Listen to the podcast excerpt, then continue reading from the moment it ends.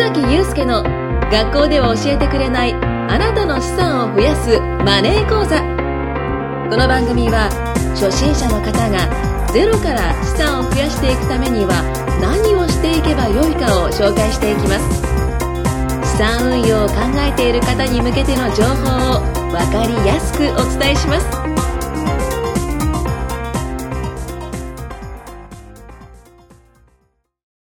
須崎祐介の学校では教えてくれないあなたの資産を増やすマネー講座。よろしくお願いします。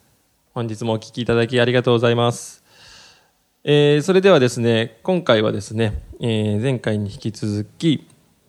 まあ、不労所得を生み出す、まあ、投資に関してなんですけども、まあ、前回の振り返りを少しさせていただくと、えー、とお金をですねそのまま使うのではなく一度増やしてから使いましょうという話をさせていただきました。で、えー、と一度増やすっていう方法の中で、まあ、前回は FX の自動売買を話しましたが、えー、と今回はですね積み立てですねもうちょっと長期投資ですね長期でお金を増やしていきましょうと、まあ、自分の横にお金は置いておくんですけどもそのお金をえー、ともうちょっと増えるようにお金を働かせて、えーそれから、まあ、将来の資産を作っていく。これが積み立てになりますね。皆さんも、えー積み立てっていうのはやっているとやっている方も多いとは思います、まあ、会社だったりとかで、まあ、財産形成いわゆる財形預金みたいな形で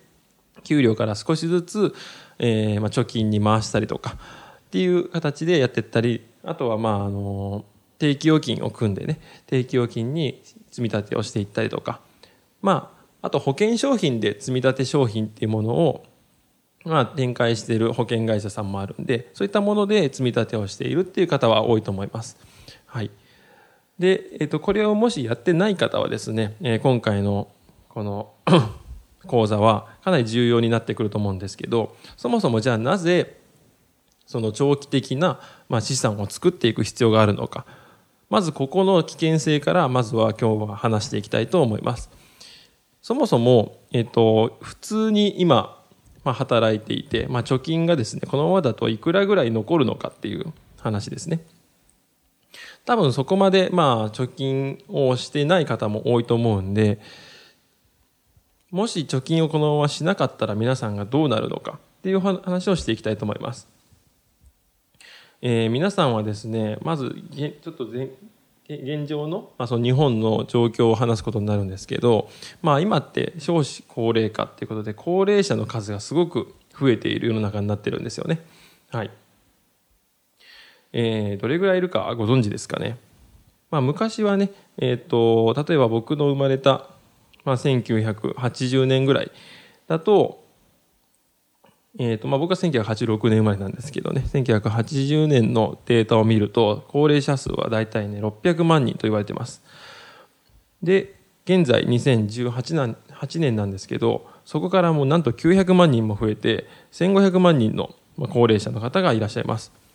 で、ここからですね、さらに30年経って2050年になるとなんと2000万人の高齢者数、高齢者の方が、まあ日本にいる状態になると言われています。はい。これはどういうことかというとですね、えっ、と、高齢者はどんどん増えていくんですけど、これ人口オーナスと言いまして、人口自体は減るんですよね。つまり人口における高齢者の割合が増えていくわけです。そうすると、えー何が起きるか。まあ、よく皆さん聞いてると思うんですけど、年金ですよね。年金がもらえなくなります。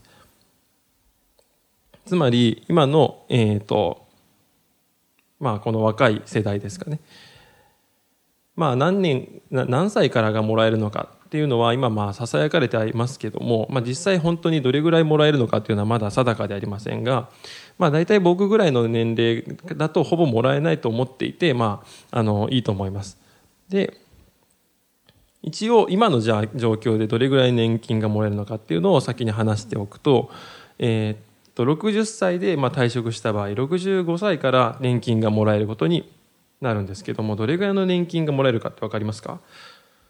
大体夫婦2人でもらえる年金っていうのは大体月20万ぐらいになります。これ夫婦2人がえっ、とまあ裕福に暮らせる金額っていうのは大体月40万と言われてるんですね。つまり月20万足りないんですよ。年金だけだと。でこの月20万をどうやって作っていくか。っていうことをま考えていく必要があります。65歳からま月20万ずつ足りなくなっていくので正直、えー、と年間でいうとま240万円足りないわけだし、えーえー、と何年間あとはま生きるかっていうのを考えていく必要があるんですけど、まあ、現在平均寿命、えー、男女の平均寿命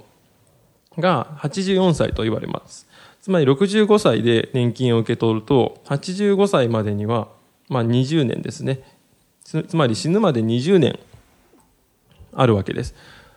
で先ほど言ったように、えー、月20万足りない。年間240万足りないわけなので20年足りないってことは、えー、240×20 なので4800万足りないんですよね。つまり皆さんは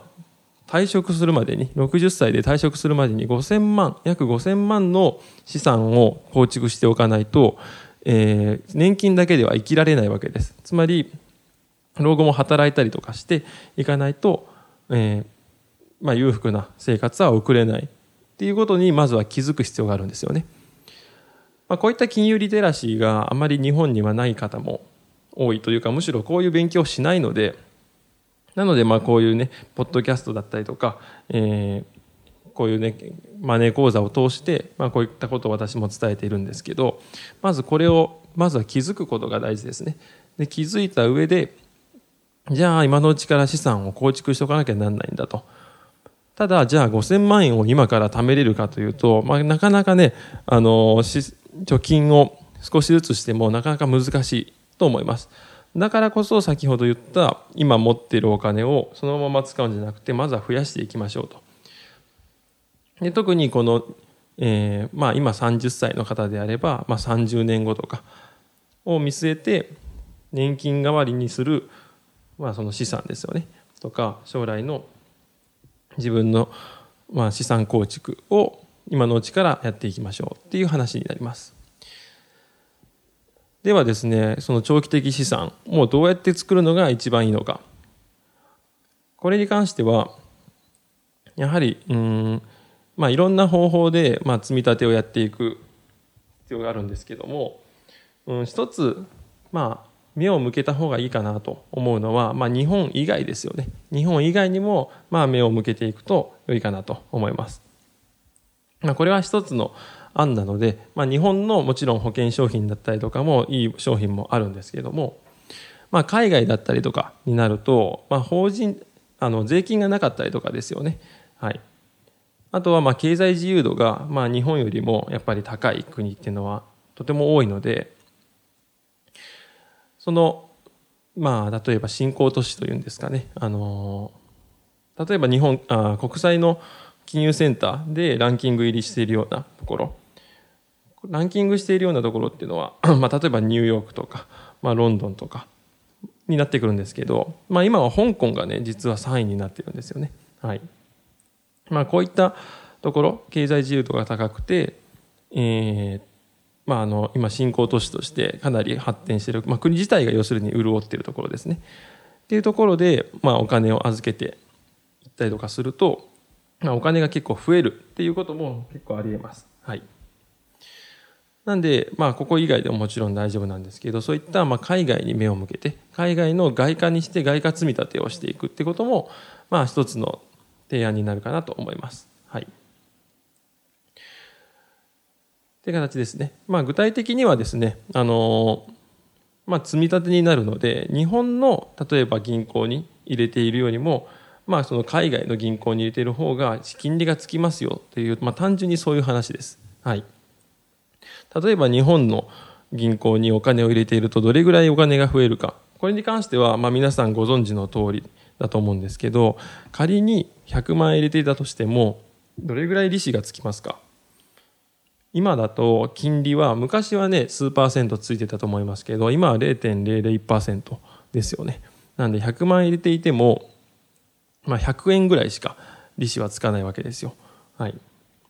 なので結局、銀行に入れていても、まあ、手元に持っていてもそんなに変わらない。っていうのが今の世の中です。むしろマイナス金利と言われていて、えー、と日本のその国のあ国じゃないすみません。お金のですね。お金の価値自体はもう下がっていくとどうなるか、えー、と今預けている例えば銀行に入れてる100万円が、まあ、100万、えー100円になったとしてもこの100万円自体の価値が例えば1年後、まあ、今の100万円の価値の例えば、